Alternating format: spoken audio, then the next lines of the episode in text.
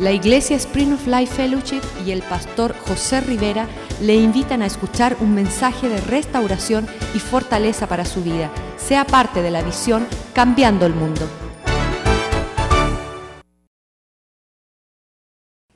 Señor, te damos gracias. Gracias por tu amor, por tu misericordia, por tu bondad. Señor, gracias porque nos permite estar y ser de bendición a otros, oh Dios. Tú solamente sabes todo, Señor, las cosas y tú sabes la necesidad de cada hermano y hermana. Gracias por el, el tiempo de adoración que tuvimos, Señor. Gracias por tu presencia en nuestros medios. Y creemos, Señor, que tú hiciste grandes cosas durante ese tiempo, Dios. Te damos gloria a ti, Señor. Ahora te pedimos que tú te glorifiques y que tú hables conforme a la necesidad de cada persona aquí. Tú les traíste con un propósito. Eso cumple tu propósito en ellos, oh Dios. En el nombre de Cristo Jesús. Amén. Aleluya. Cuando estábamos compartiendo el viernes acerca de, del discipulado y estábamos compartiendo qué era la palabra de Dios, una de las cosas que yo vi y compartí fue de que cuando nosotros comenzamos a leer el libro de Génesis o comenzamos a leer la Biblia, mucha gente se enfoca en tantas cosas. Y yo me acuerdo que yo conozco personas que si no te hablan de las siete órdenes de resurrección y, y si no te hablan de las profundidades de, de Apocalipsis, no te hablan de nada más.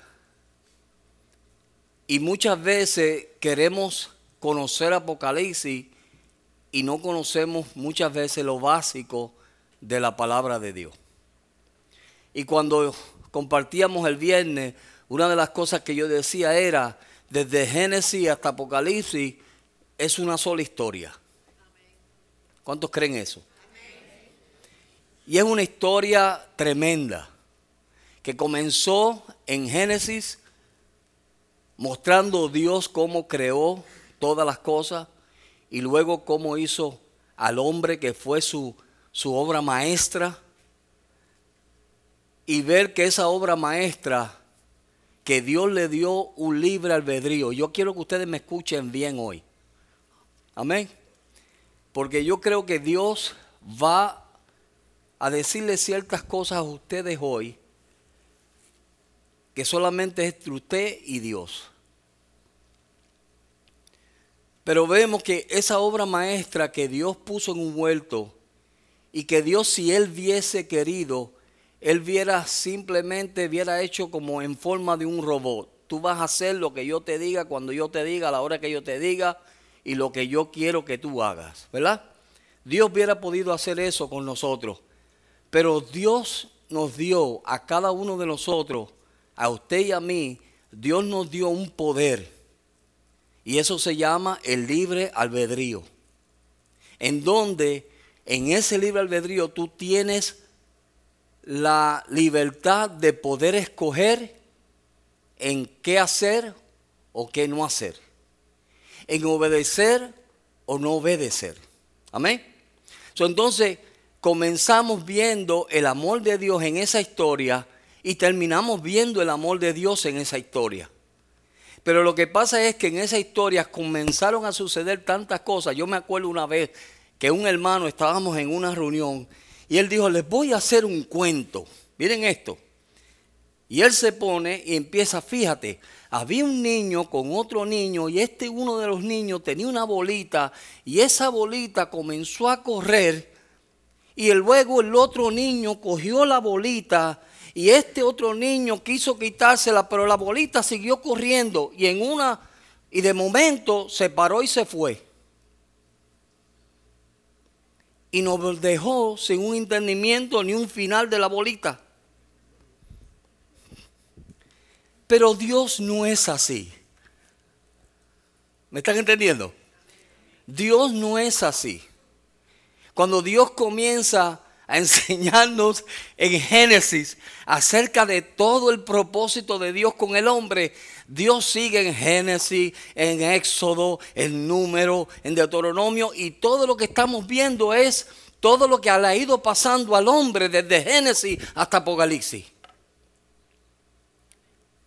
Y Dios teniendo grandes cosas, pero fíjese, cuando Dios vino y le dio el libre albedrío al hombre, el hombre tomó ese poder y no supo administrarlo. Porque es que Dios muchas veces no nos da poder. Porque muchos de nosotros no sabemos administrarlo. Y eso fue lo primero que le pasó al hombre. Que Dios le dio un poder y ese poder él no lo supo administrar. Tanto así que decidió escuchar otra voz que no era la de Dios. Y por escuchar lo que no era de Dios, ¿qué hizo? Desobedeció a Dios. Pero gracias a Dios que ninguno de nosotros somos así.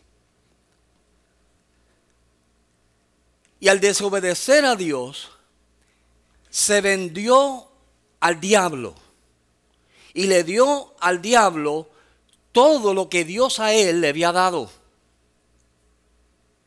Y cuando él hizo eso, y cuando un niño nace, es una belleza, ¿verdad que sí?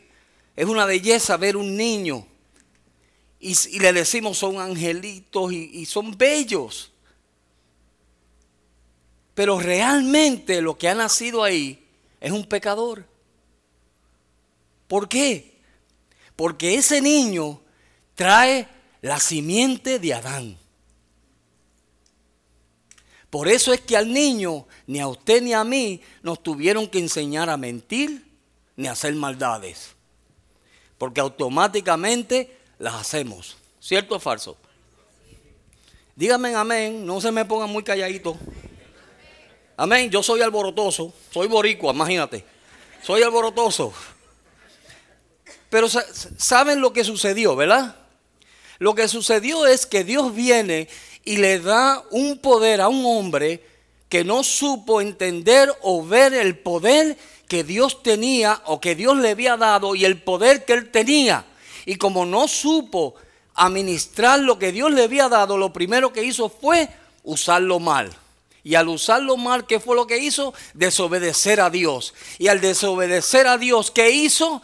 Traer una maldición, no solamente a él, a su esposa, sino a la generación que iba a venir. Por eso es que usted es un pecador arrepentido. Amén. No voy a decir que son pecadores, no, porque usted no peca. Digo, si usted es cristiano, ¿verdad?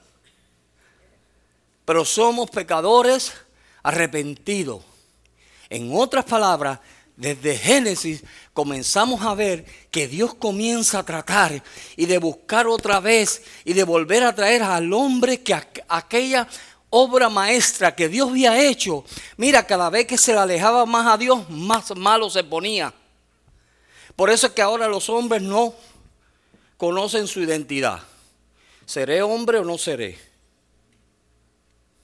Amén. Por eso los hombres no son buenos hijos no son buenos esposos. ¿Verdad? Y todo eso es por causa de quién? De un hombre que usó mal el poder que Dios le había dado. ¿Me están entendiendo, verdad? Entonces cuando vemos esta generación y cuando vemos la perversidad de esta generación y cuando vemos las cosas que están pasando, solamente tenemos que mirar a Génesis y decir, Adán, tú eres el culpable. Pero no vamos a hacer eso. ¿Por qué? Porque Dios en su gran misericordia usó muchos métodos para siempre traer al hombre a su presencia. Y gracias a Dios que por su propia fuerza porque muchos de nosotros hemos tratado, ¿verdad? Por nuestras propias fuerzas cambiar, por nuestras propias fuerzas hacer esto, por nuestras propias fuerzas hacer lo otro. Y gracias a Dios que ninguno de ustedes puede hacerlo. Ni yo. Amén. Miren qué lindo es eso. ¿Cuántos pueden alabar a Dios por eso? Señor, gracias, porque yo no lo puedo hacer. Es más, si nosotros lo hubiéramos podido hacer, ¿sabes lo que hubiéramos hecho? Hubiéramos bajado a Jesús de la cruz, nos hubiéramos montado nosotros. Amén. Pero como no podemos hacerlo, como hemos encontrado que cada vez que tratamos de ser buenos somos peores, ¿o no es verdad? Amén. Eso decía Pablo, decía, lo bueno que quiero hacer, no puedo hacer, siempre hago lo malo. Ahora, eso no le da ocasión a usted para pecar. Entienda bien la historia.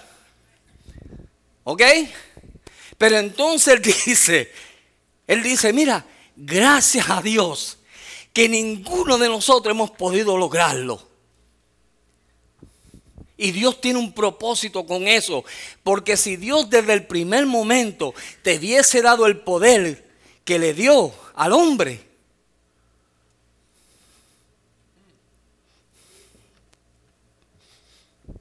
me callo ahí. Y usted dirá, espérate un momento. Pero Dios no me dio ese poder a mí. Nadie gritó. Pero Dios le dio el mismo poder que le dio al hombre. ¿Se lo dio a quién? A usted. Tú tienes el poder de escoger entre el bien y el mal. Tú tienes el poder de hacer la voluntad de Dios o no. Tú tienes el poder de ser mejor o ser peor. Tú tienes el poder. Amén. Tenemos el poder. Y eso es lo lindo de esta historia. Que aunque lo natural no podemos, Dios nos ha dado un poder que podemos ir en pos de eso. Pero ¿cómo lo vamos a lograr? Simplemente confiando en Dios y poniendo nuestra confianza en Dios. Que Dios a través de nosotros lo puede hacer lo que nosotros en nuestras propias fuerzas no podemos hacer. ¿Me están entendiendo, verdad? Ok. So, entonces, comenzamos ahí. Porque todavía no ha comenzado el mensaje. Es una introducción. Pero miren, cuando vemos el libro de Isaías, capítulo 45, miren lo lindo que Dios nos dice o le dice a su pueblo que va a hacer. Y cuando yo leí esto, esta mañana me pasó como Elizabeth. Me brincó dentro de mí el Espíritu Santo. Y vi lo lindo que Dios hace, o que quiere hacer con nosotros. Mire, dice, y así dice Jehová a su ungido. 45, Isaías 45, verso 2 y 3. Isaías 45, verso 2 y 3. Así dice Jehová a su ungido, ¿verdad? A Ciro, al cual tomé por yo por su, por su mano derecha para sujetarle, para sujetar a naciones delante de él y de y desatar lomos de reyes para abrir delante de él puertas y las puertas no serán cerradas. Ahora miren el verso 2. Y yo iré delante de ti y enderezaré los lugares torcidos. Quebrantaré puertas de bronce y así y cerrojos de hierro haré pedazos. Amén. Verso 3. Y te daré los tesoros escondidos y los tesoros muy guardados para que sepa que yo soy Jehová, el Dios de Israel, que te pongo nombre. Amén. So, ¿Qué Dios tiene para nosotros? Dios tiene grandes cosas para nuestra vida. Amén, hermano. Dios tiene cosas que nosotros, ojos, cosas que ojo no vio, ni oído oyó, ni entró en el corazón del hombre, son las cosas que Dios ha preparado para quién? Para los que le aman. Cuando nosotros entendemos lo que Dios está haciendo y quiere hacer en nuestra vida y a través de nuestra vida, entonces vamos a poder comenzar a caminar como Dios quiere que nosotros caminemos. Eso es todo. cuando tú ves el desastre que hizo un hombre por la decisión que hizo, tú no quieres hacer ese desastre. Y muchas veces nosotros tomando nuestras propias decisiones, lo que viene detrás de esa decisión que tú tomaste por tu cuenta, por tu fuerza, son destrucciones tras destrucciones, destrucciones tras destrucciones. Y van destruyendo no solamente a ti, sino a toda la familia. Hello. Por eso es que muchos de nosotros estamos aquí, porque vimos nuestra vida que estaba toda destruida. ¿Verdad que sí? Cuando tú y yo entendamos y comprendamos que mis decisiones, las que yo hago por mis fuerzas, por mis conocimientos, porque somos muy sabios, ¿verdad que sí? Sabemos hacer decisiones supuestamente y no buscamos a Dios, declamamos a Dios, ni le decimos, Señor, ¿qué tú crees de este paso que yo voy a dar? Ni, ni le decimos eso a Dios. Simplemente hacemos las decisiones por hacer. Cuando no está Dios envuelto en esa decisión, ¿qué va a suceder? ¿Qué es lo que viene? Desastres. ¿Qué es lo que viene? Confusión. ¿Qué es lo que viene? Que gente son perjudicadas por una simple decisión que tú hiciste, si lo vimos en el principio. Amén. Las pobres mujeres, mire, están pariendo con dolores, con dolores de parto. ¿Por qué? Por una mala decisión. ¿Quién lo hizo? Adán. Los hombres tienen que ganarse el pan de cada día con el sudor de su frente. ¿Por qué? Sin el huerto no se sudaba, ni en la presencia de Dios se sudaba. ¿Por qué? Por una decisión. ¿Le gusta la historia? Amén.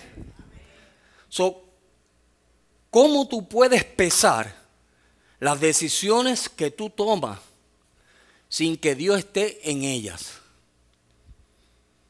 ¿Cómo tú y yo podemos ver la seriedad o Dios nos puede hacer ver la seriedad de tomar una decisión si no, si si Dios no está en ella.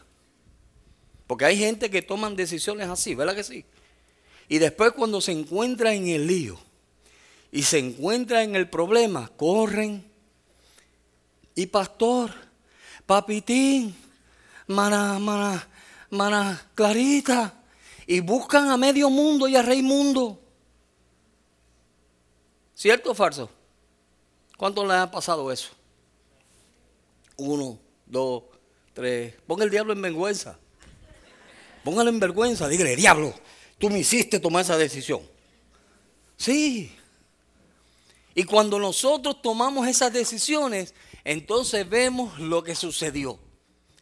Por eso, Dios muchas veces no nos puede dar lo que Él dice, porque mire, Dios nos va a dar o Dios quiere para nosotros todas esas cosas si nosotros se lo permitimos. Si tú y yo le permitimos a Dios hacer lo que Él quiere hacer con nosotros, Dios nos va a dar todas esas cosas escondidas. Si siempre hemos escuchado que Dios lo que quiere hacer es hacernos cabeza y no cola. Eso es lo que siempre hemos escuchado, ¿verdad? Dios quiere bendecirnos de tal manera que miren, no va a haber nada que nos pueda parar. ¿Qué es lo que está parando mi bendición? ¿Qué es lo que está parando lo que Dios quiere hacer? ¿Usted se ha preguntado eso alguna vez? Señor, yo quiero echar para adelante. Los otros días el pastor y yo estábamos hablando con una persona y el pastor tratando de romper esa piedra, porque mira, a veces cuesta. Amén. Y esto aquí es la cantera, donde se oyen los los sonidos de los martillos, plin, plin, plin, a todo dar. Y estaba Dios tratando a través del pastor ese día, tratar de romper y romper, y aquel seguía. Y, se, y decía, Dios mío, ¿para qué lo cuca? Y seguía, y seguía. Y, y, él le decía algo y él decía, no, pero ¿por qué tú me dices eso? Si esto es así, así, así. Y yo decía, Dios mío, en una yo me paré. Y yo le dije, mira hermano, te voy a decir algo. Cállate. Simplemente cállate y dir sí y amén. Muérete en otras palabras. Si tú mueres, al muerto no se le habla porque está muerto. ¿Verdad que sí? Y muchas veces nosotros comenzamos a pelear con Dios. Y comenzamos a pelear con el consejo de Dios que lo que está tratando de hacer es llevarnos por el camino correcto. Cuando Dios quiere llevarnos, mire, ¿cuántos tenían su vida aquí todo un desastre? Torcidos así. ¿Verdad? Entonces usted viene a la iglesia, que es la casa de Dios, y a donde yo voy a recibir el consejo, ¿para qué? Para esos caminos que están torcidos, enderezarlos. ¿Verdad que sí? Pero miren esto, miren esto. ¿Están listos para recibirlo? Miren esto. Sabemos todo eso. Pero cuando venimos aquí y nos jalan para darnos un consejo, porque están viendo que estamos torcidos y nos ponen a lo que tenemos que hacer, ¿qué es lo que primero que hacemos? Nos vamos en contra de lo que nos dijeron. ¿Y qué se cree fulano de tal? Yo hacer eso, y se lo digo por testimonio.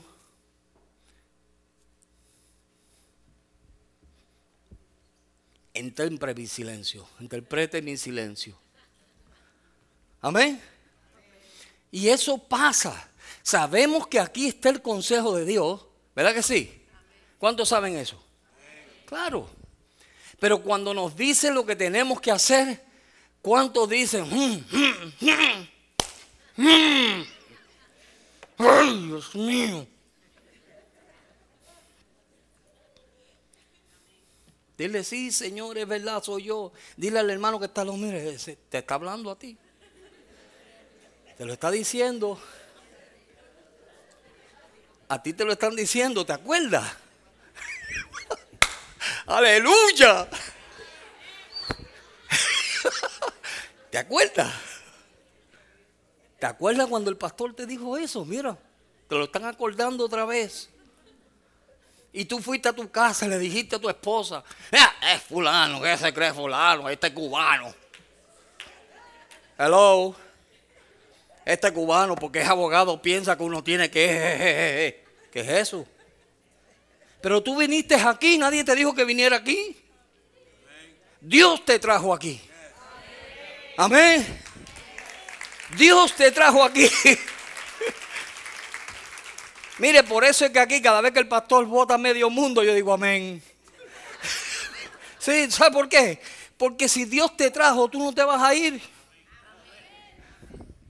Amén. Lo único es que Él quiere que tú entiendas que si tú viniste aquí y tú viniste a buscar un consejo y tú viniste a arreglar tu vida y tu vida está toda torcida, pues entonces amárrate bien los pantalones. ¿Ah? Amén amárrate bien los pantalones porque cuando te digan lo que te tienen que decir, aleluya, o te endereza o te endereza.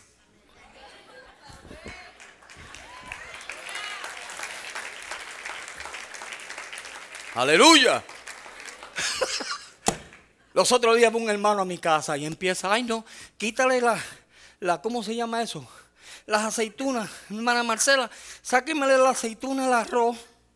¿Y qué le pasa a este? Y a mí me gusta el budín, el budín de pan, pero me gusta con pasas, pero no, hay que sacarle las pasas. Porque yo no...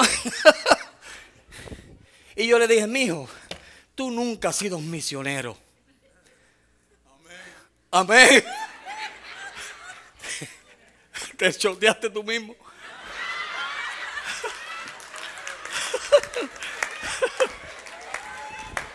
Pero es verdad.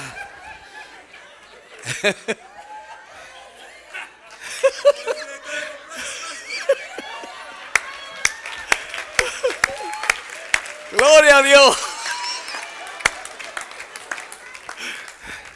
Yo le estaba diciendo el milagro sin decirle el santo y el santo gritó.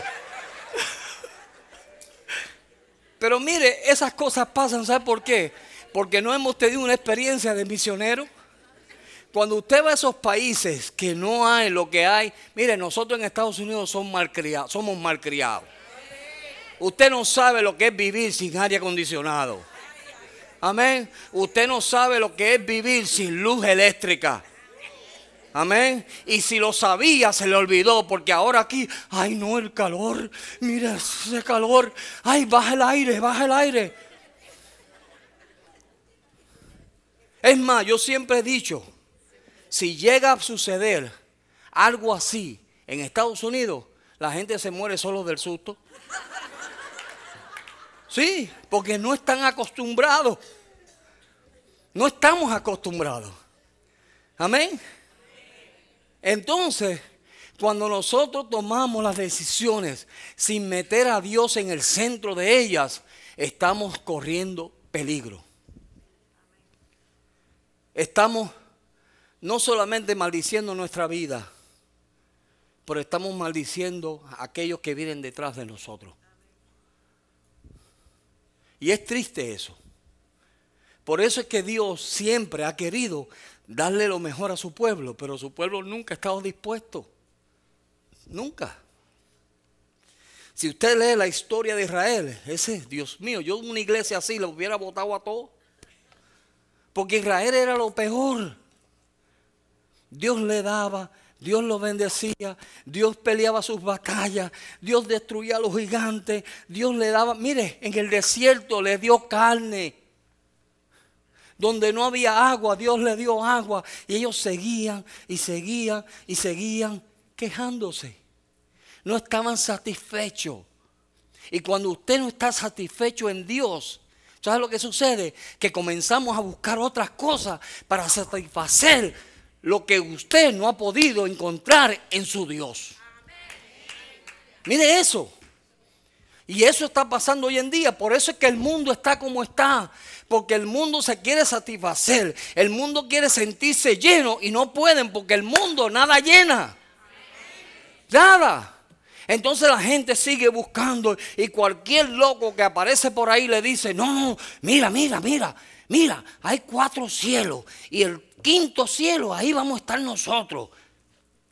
Y la gente dice, amén.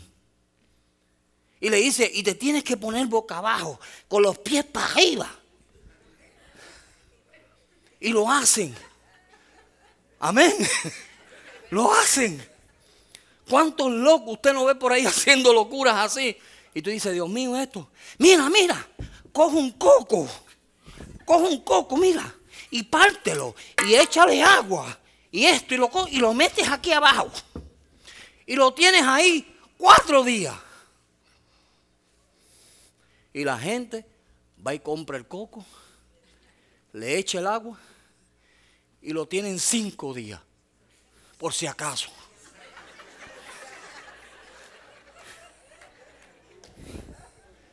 Señor, reprenda al diablo. Amén. Así está el mundo. Así está el mundo. Pero nosotros no podemos ser así. Somos el pueblo adquirido por Dios. El Dios que un día vio a su creación perfecta, a lo máximo que él vio. Mire, Dios lo hizo a su imagen y semejanza. Imagínese el dolor que Dios tenía cuando el hombre decidió hacer lo que le daba la gana. Imagíneselo. Imagíneselo. Y Dios con todo y eso sigue la historia y Él no quería que la historia terminara en derrota. Él no quería que esa historia terminara en derrota. Él no es de escribir esta carta y, y nos vemos, amén. No, esta historia tiene que terminar bien. Esta historia tiene que hacer lo que yo quiero. Es más, le voy a contar a ellos todo. Y me va a tomar sesenta y pico de libros del Antiguo Testamento y treinta y cinco del Nuevo. Y mire, me va a tomar todos esos libros, pero le voy a contar bien la historia. Y cuando menos nos esperamos, viene el único que nos podía salvar y tuvo impedimentos. Mira, lo trataron de matar antes de nacer.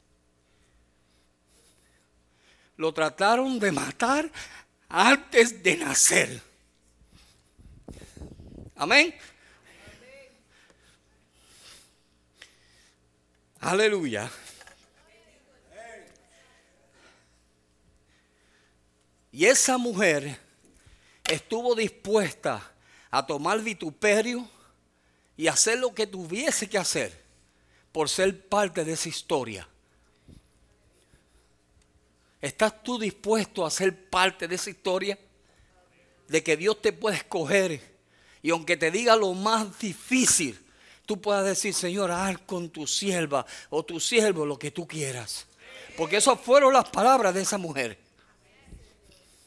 Pero ¿estamos nosotros dispuestos a eso?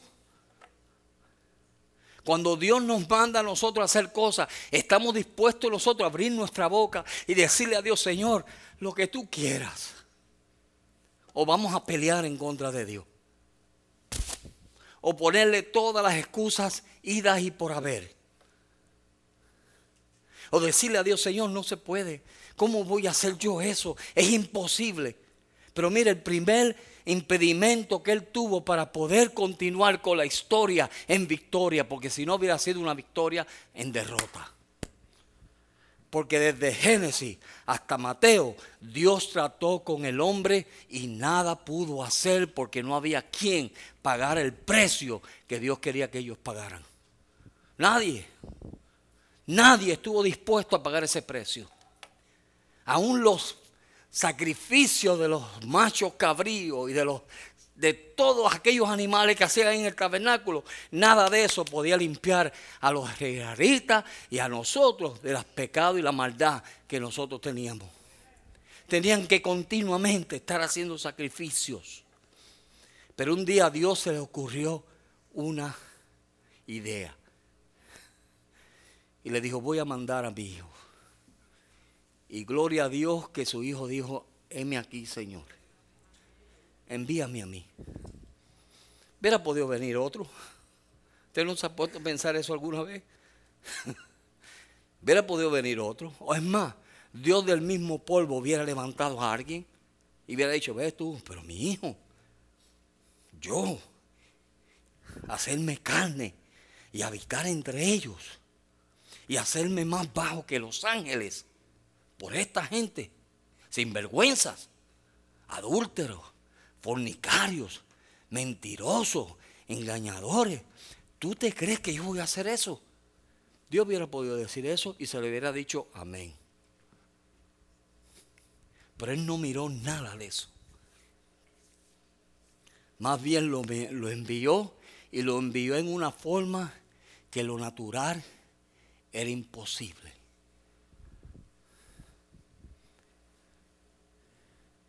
Y cuando Dios lo envió, lo primero que hicieron el hombre, mira, el hombre caído, ¿qué quería hacer? Matar a Jesús. Eso es lo que quería hacer. No entendió cuando le dijeron, estamos esperando al Mesías y hemos visto la estrella y dice que ha de nacer. Y cuando aquel rey escuchó eso, ¿cuáles fueron sus intenciones? Matarlo. Que no seamos nosotros como ese rey. Que cuando vemos niños en el Señor creciendo, ¿y qué se cree este? Porque eso pasa. Dios quiere que seamos el instrumento para que a través de nosotros Jesús sea visto. Amén. Jesús sea visto. Y cuando menos se esperó, encontró ese impedimento, pero no fue un impedimento. Y luego Jesús creció en la gracia de Dios y lo presentaron al templo. ¿Se acuerdan cuando lo presentaron al templo? ¿Qué dijo Simeón? Ahora puedo morir en paz, porque mis ojos han visto la salvación de Jehová un hombre que estaba fiel en Dios, esperando ver la salvación de Israel. Y mire, y la vio. ¿Tiene usted esa esperanza? de ver esa salvación, de ver que todo lo imposible puede ser posible. Hoy hablamos, hablaron, los adoradores hablaron palabras de fe. Amén. Y dijeron, Dios está aquí.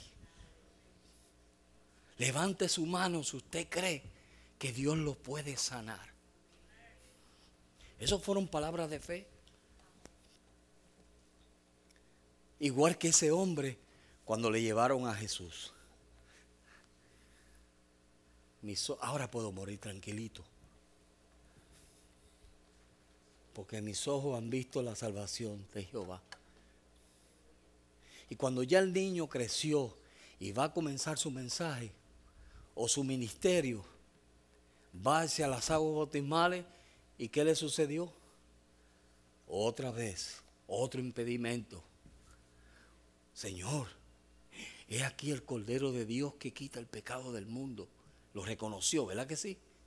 Y cuando él iba para el agua, Juan le dijo, no, no, no, no, no. ¿Cómo es esto? ¿Cómo tú vas a querer que yo te bautice si yo debo ser bautizado por ti? Pero él le dijo, Juan, deja que todas las escrituras se cumplan. Amén. Mira el deseo de ese hijo, agradar al Padre y cumplir lo que las escrituras habían dicho de él. ¿Cuál debe ser nuestro deseo? Agradar al Padre y dejar que todas las escrituras se cumplan en nosotros. Amén, hermano. Y fue, y fue bautizado. Y cuando salió, la paloma vino sobre él. Miren qué lindo. La paloma vino sobre él y una voz del cielo habló y dijo, este es mi Hijo amado en el cual tengo complacencia. Estoy alegre porque me está obedeciendo. Estoy alegre porque está haciendo lo que Él he dicho que haga. Estoy contento porque mira, está caminando en el propósito que yo tengo para Él. Y dice que la paloma vino y se posó sobre él, tipo y sombra del Espíritu Santo. Pero miren esto, lo curioso de esto es que entonces dice la Biblia que él fue llevado al desierto por quién? Por el Espíritu Santo. ¿Para qué? Para ser tentado por el diablo. Pero Dios lo dejó vacío. No, Dios le dio el poder. Y fue tentado en todo. Y cada vez que venía la tentación, una de las cosas que, que el viernes el hermano Raúl compartió y decía, hermano, usted se tiene que meter en la palabra, porque lo que Jesús hizo fue que cada vez que hablaba usaba la palabra de Dios. Y es verdad. Amén, es verdad. Yo una vez escuché a una persona echando fuera un demonio y le dijo, sin vergüenza, espíritu malo, vete. ¿Qué es eso? ¿Qué es eso? Cuando la Biblia dice que ni aun los ángeles se atrevieron a decir cosas así, sino que le dijeron, el Señor te reprenda. Amén. Pero entonces él fue y cada vez que el diablo venía con una, ¿qué le decía? Vamos a ver, ¿qué le decía? escrito está. ¿Qué? ¿Ah? No solo de pan, vivirá el hombre.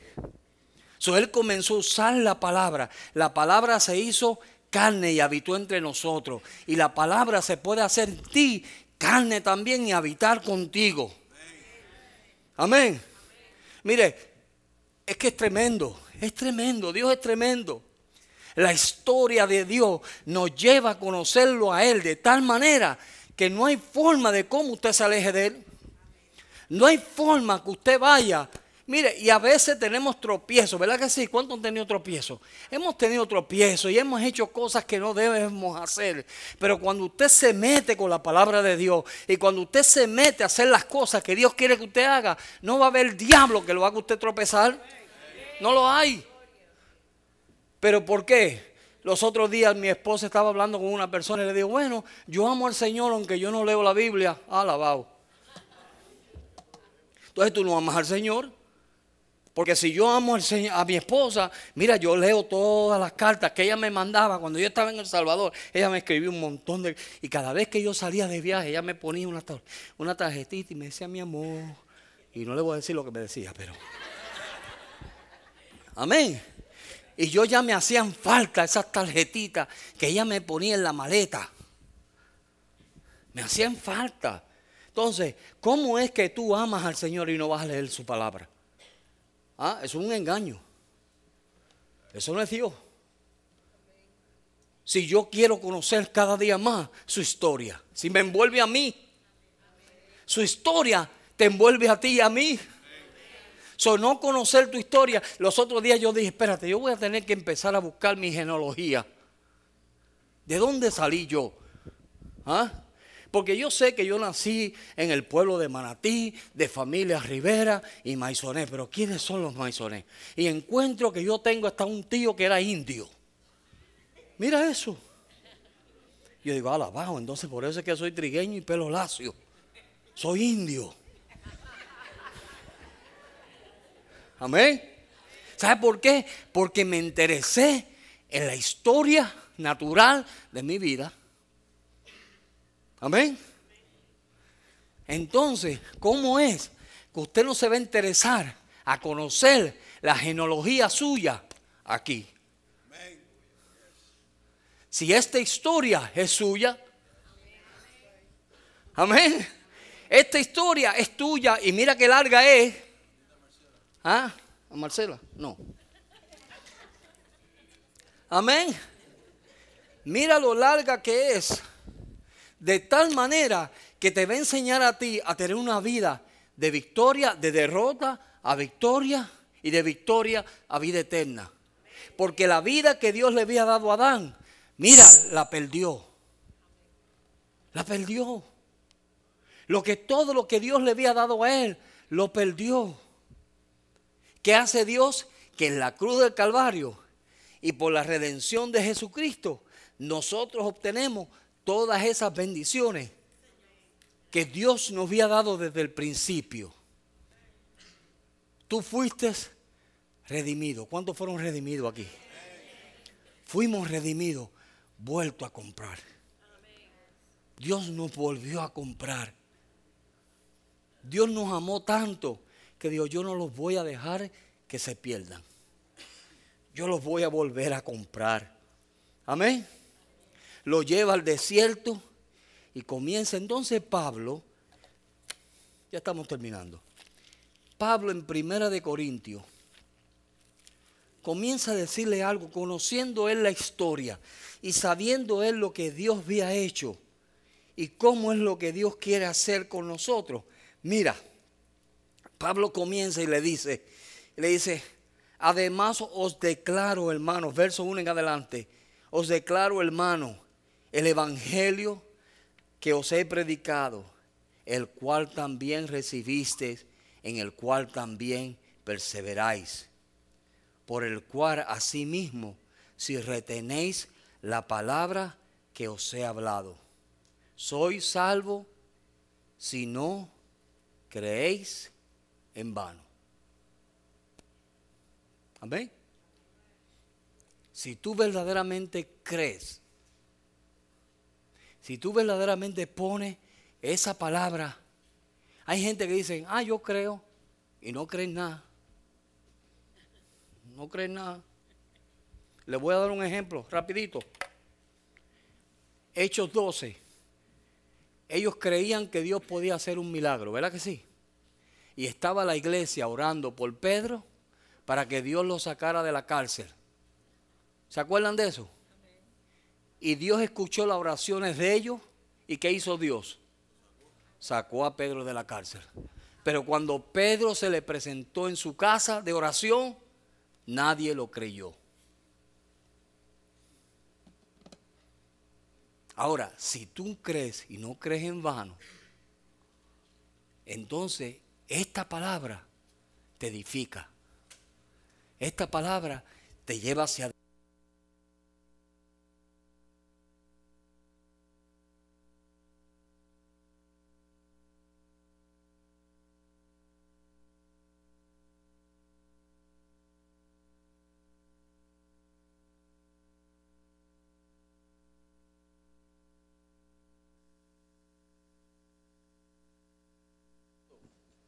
Gloria a Dios. Amén. Está bien. Ok, entonces él dice, si nosotros no creemos en vano, sino más bien recibimos la palabra que hemos recibido y la ponemos por obra. Amén, hermano. Despójate del viejo hombre y comienza a vivir como Dios quiere que tú vivas. Retén la palabra. ¿Qué es lo que Dios me está hablando a mí hoy? O ayer, o mañana. ¿Qué es lo que Dios me está hablando? ¿Cómo es que Dios quiere que Dios quiere que yo camine? En mis decisiones, ¿voy a tomar en cuenta a Dios? A veces se dan consejos y la gente no los coge. Hacen lo que ellos piensan que mejor es. Y pasan por dolores de cabeza que si hubiesen hecho desde el principio lo que se le dijo, se hubiesen librado de ese dolor de cabeza. Y cuando vienen con esos dolores de cabeza, lo mejor es entonces después es darle un talenol y ya. Porque ¿para qué? ¿Me están entendiendo? ¿Para qué volver a decirle lo que desde el principio se te dijo que hiciese? Pero gloria a Dios. Dios es fiel. Dios es fiel.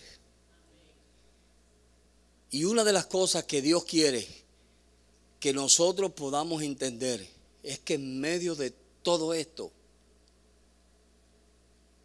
no hay sacrificio que usted pueda hacer para alcanzar lo que Dios quiere. No hay nada que usted pueda hacer en lo natural. Lo único que nosotros podemos hacer es rendirnos y decir, Señor, haz conmigo lo que tú quieres. Es lo único. En el Primera de Reyes, cuando estaban trayendo el arca del pacto, dice que comenzaron a darle las ordenanzas. Vamos a leerlo. En Primera de Reyes, capítulo 8. Y ya vamos a terminar con esto.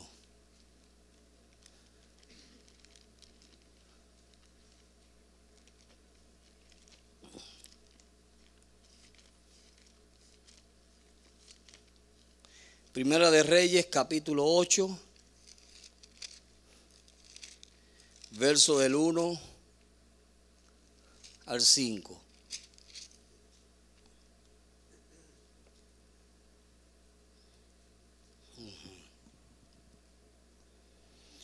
Entonces Salomón reunió ante sí en Jerusalén a todos los ancianos de Israel y a los jefes de las tribus y a los príncipes de las familias de los hijos de Israel, para traer el arca del pacto de Jehová a la ciudad de David, el cual es Sión.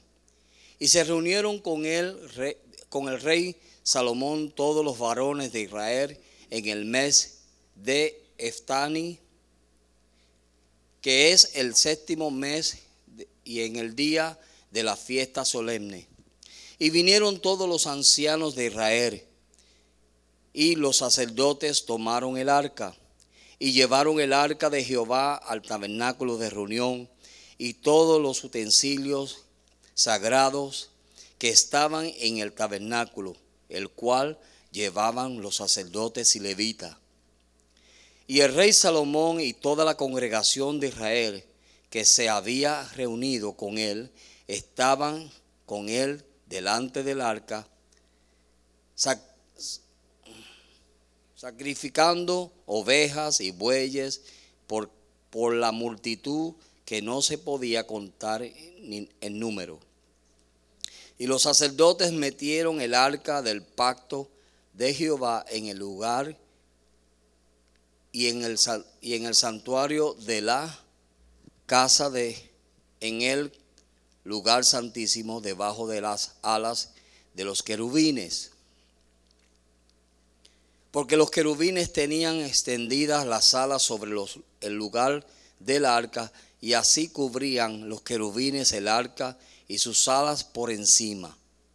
y sacaron las varas de manera que sus extremos se dejaban ver desde el lugar santo, que estaba delante del lugar santísimo, pero no se dejaba ver desde más afuera y así quedaron hasta hoy. Y en el arca ninguna cosa había sino las dos tablas de, las, de piedra que allí había puesto Moisés en Hebrón, en eh, Oreb, perdón, donde Jehová hizo pacto con los hijos de Israel cuando salieron de la tierra de Egipto. Y mire lo que sucedió. Una vez puesto el lugar o en la presencia de Dios donde tenía que poner que todo estaba en orden, entonces dice, y cuando los sacerdotes salieron del santuario, la nube llenó la casa de Jehová y los sacerdotes no pudieron permanecer para ministrar en casa por causa de la nube, porque la gloria de Jehová había llenado la casa. Amén. ¿Qué es lo que nos va a ayudarte o nos va a ayudar a ti y a mí obtener todo lo que Dios quiere? Es la presencia de Dios en nuestra casa. Necesitamos la presencia de Dios en nuestra casa. Amén. Y tú dirás, pero pastor, si aquí se siente la presencia de Dios, no, en tu vida. Tú necesitas llenarte de la presencia de Dios. ¿Quieres tú terminar la historia en victoria? Llénate de la presencia de Dios. Amén. No podían ministrar porque Dios tomó dominio. Y en la presencia de Dios no podemos hacer nada. ¿Por qué? Porque Dios lo hace todo. Amén, hermano. Dios lo hace todo. Solamente ríndete todo el trayecto que estuvimos viendo para llevarnos a este punto. Solo la presencia de Dios nos llena de todo en todo. Vamos a ponernos de pie.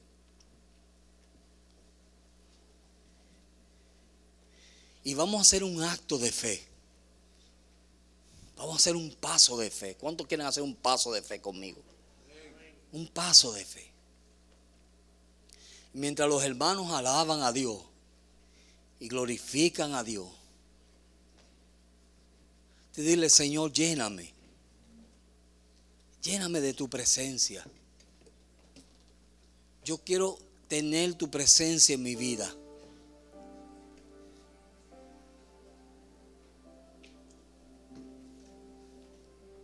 Señor, yo he visto hoy la historia Yo he visto hoy lo que tú has hecho por mí. Los obstáculos que tú tuviste que pasar. Por tal de rescatarme a mí. Por tal de darme una mejor vida. Un mejor futuro. Una esperanza.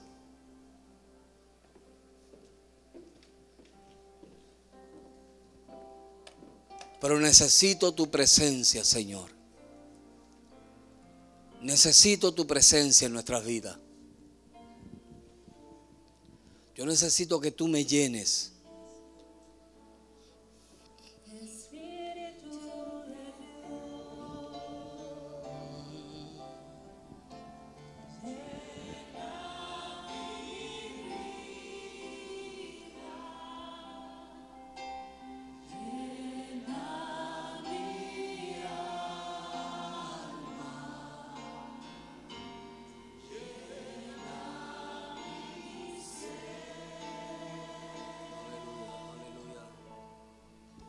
Espíritu de Dios.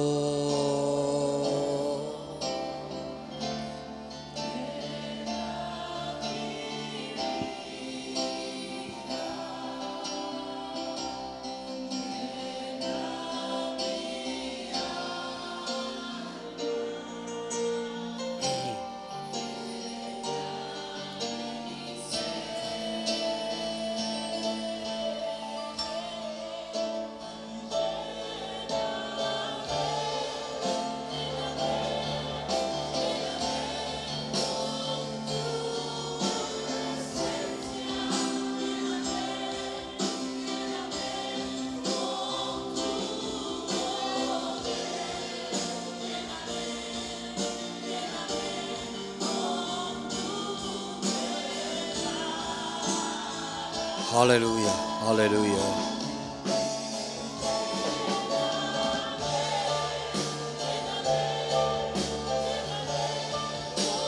Tu presencia,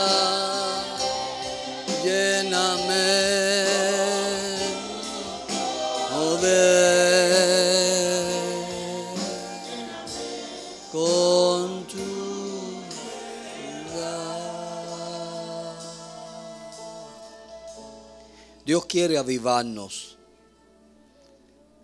¿Qué es un avivamiento?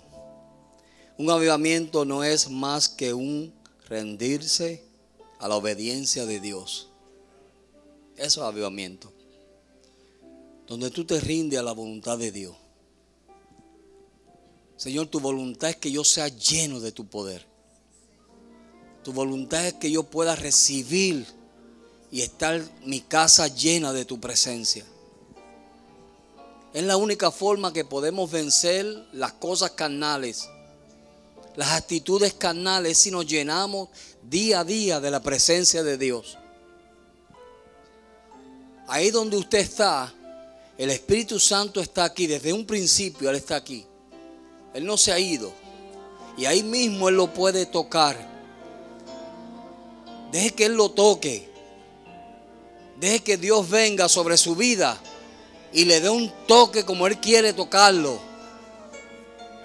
Espíritu de Dios.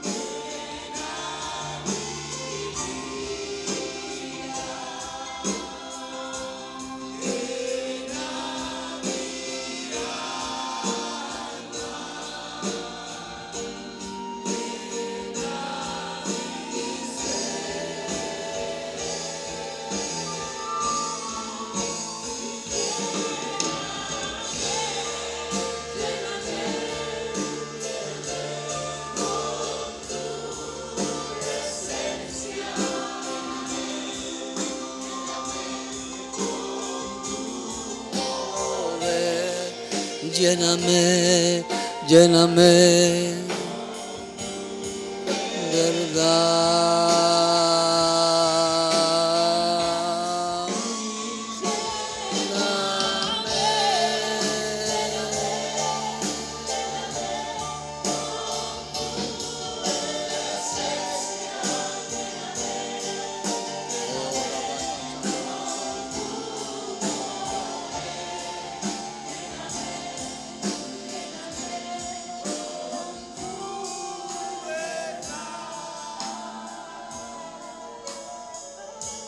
Un día Jesús se puso en pies y dijo, el que tenga sed, venga a mí beba.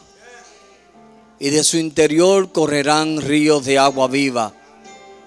Y esto dijo del Espíritu que iban de recibir todo aquel que creyere. Tú puedes recibir hoy una bendición del cielo. Cierra tus ojos, levanta tus manos y lánzate en fe. Dile, Señor, lléname hoy, Señor. Lléname de tu presencia, Padre. Yo necesito tu presencia, oh Dios. Si usted tiene el bautismo del Espíritu Santo, comienza a hablar en lengua. Llénese del Espíritu Santo, aleluya. Vamos a dejar que Dios venga y rompa cadenas. Que el Espíritu Santo destruya toda barrera. Que derribe todo muro de esclavitud en el nombre de Jesús. En el nombre de Jesús. En el nombre de Jesús. Llénate del poder de Dios. Llénate de tu presencia. Oh Padre bueno.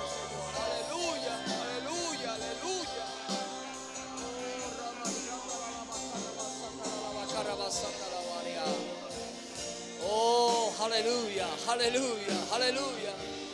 Oh, Ramasata la la bacasa la la barrianda la la bacasa la la varianda la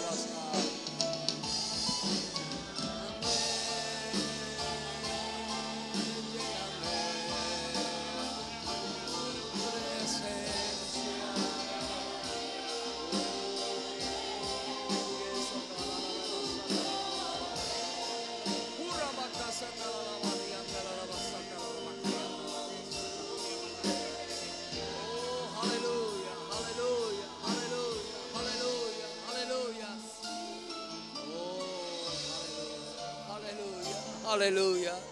Deja que Él te toque en esta tarde. No te vayas de aquí igual. No salga de esas puertas igual como entraste. Deja que Él te toque hoy. Aleluya, aleluya, aleluya. Aleluya, aleluya. Oh Señor. Aleluya, aleluya, aleluya, aleluya. Si tú sientes pasar al frente, tienes alguna necesidad y aún quieres pasar al frente, pasa al frente. Aquí hay ministros que te quieren ministrar. Aleluya, aleluya. Te adoramos, Señor. Te adoramos, Señor. Deja que el poder de Dios te ministre. José. Oh, aleluya. Aleluya. Oh, aleluya. Llénate del poder de Dios. Llénate del poder de Dios. Llénate del poder de Dios. Llénate del poder de Dios. Oh, aleluya. Amén. Padre, en el nombre de Jesús. En el nombre de Jesús, Señor. En el nombre de Jesús, oh Dios. Llénales con tu presencia, mi Dios. Tú quieres llenar esa casa, Padre. Tú quieres llenar esa casa, Señor. Padre, en el nombre de Jesús. En el nombre de Jesús, Señor. Tú quieres llenar esa casa, mi Dios. Padre, en el nombre de Jesús, Señor. En el nombre de Jesús. Rompe toda barrera, Señor. Rompe toda cadena, Padre. En el nombre de Jesús, Señor. En el nombre de Jesús, Señor. En el nombre de Jesús, oh Dios. En el nombre de Jesús, oh Dios. En el nombre de Jesús, Señor.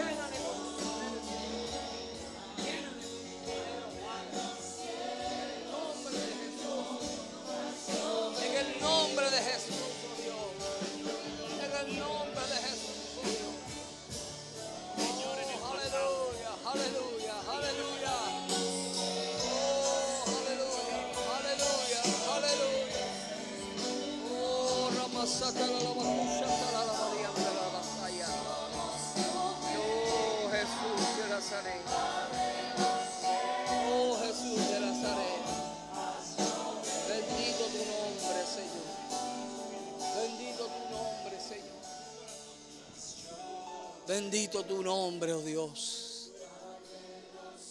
Bendito tu nombre, Señor. Aleluya. Aleluya. Aleluya. Cielo, Señor. Aleluya. Señor, gracias, oh Dios. Gracias porque tú has abierto los cielos en este día para nosotros, Señor. Gracias, Señor, porque podemos testificar y decir que tú estás en nuestros medios, Señor.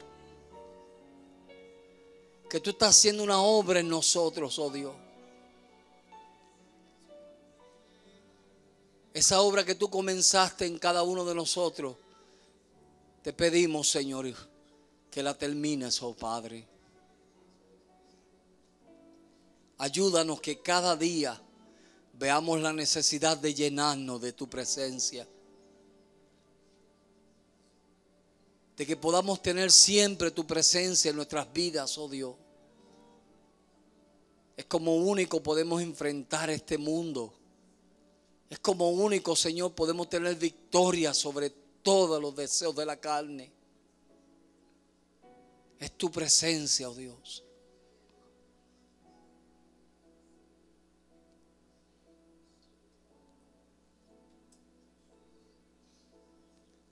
Te adoramos, Señor. Te bendecimos, oh Dios. Tu pueblo dice, santo eres, oh Dios.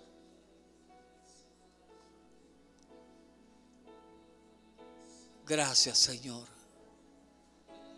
Gracias, Señor, por todo lo que tú hiciste hoy.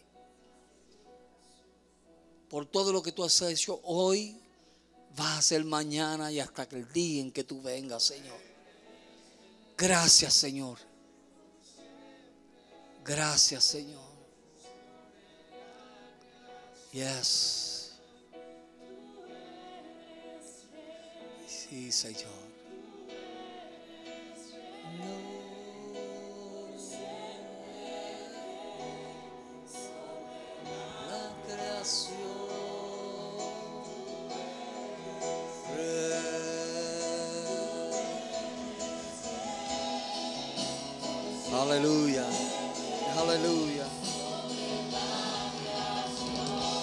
enaltecido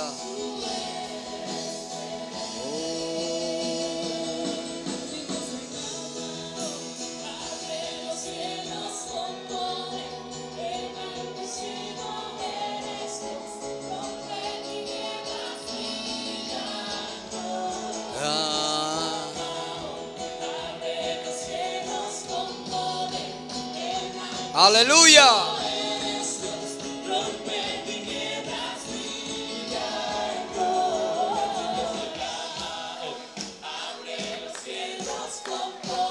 Alaba lo que él vive.